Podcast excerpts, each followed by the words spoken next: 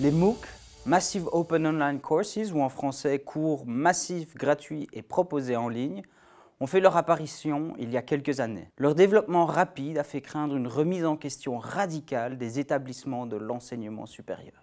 Si on se réfère à la théorie de l'innovation de rupture, un nouveau venu perturbe les institutions présentes de longue date dans un marché en proposant des biens ou services, certes de qualité moindre, mais à un prix plus attractif. Or, ce nouvel acteur, en se concentrant en premier lieu sur un segment du marché délaissé par les établissements dûment établis, peut ensuite perturber en profondeur le marché en améliorant progressivement sa technologie. Dans le contexte de l'éducation, cette théorie de l'innovation de rupture suppose que les MOOC sont de bons substituts aux programmes offerts au sein des établissements de l'enseignement supérieur. Mais des travaux empiriques ont mis en doute cette hypothèse.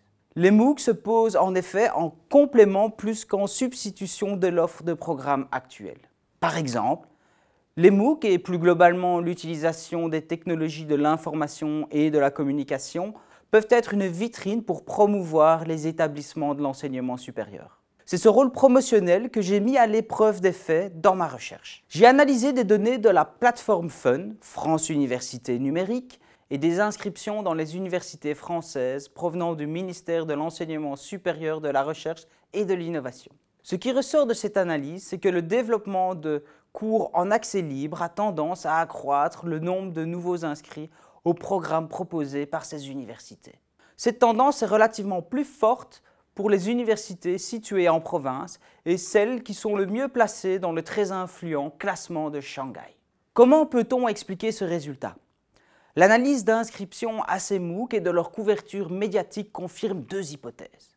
En premier lieu, ces cours facilement accessibles améliorent l'information des étudiants concernant la pédagogie ou les domaines de spécialisation des établissements qui les mettent en ligne. En deuxième lieu, l'immense buzz médiatique créé autour des MOOC a aussi permis d'attirer l'attention de certains étudiants. Dès lors, les cours en ligne peuvent être vus comme une vitrine marketing pouvant informer et persuader les étudiants dans leur choix de lieu d'études. Les discours alarmistes suite à l'avènement des MOOC semblent dès lors peu fondés empiriquement. Les nouvelles technologies seraient donc un bon moyen d'attirer de nouveaux étudiants dans des filières, et tout ça en adéquation avec leurs attentes. Certains établissements de l'enseignement supérieur l'ont déjà bien compris. Depuis peu, des cours destinés aux lycéens ont d'ailleurs été mis en ligne sur la plateforme Fun afin de mieux les guider dans leur choix d'orientation. À l'aune de cette étude, il faudrait prescrire davantage ce genre d'initiative.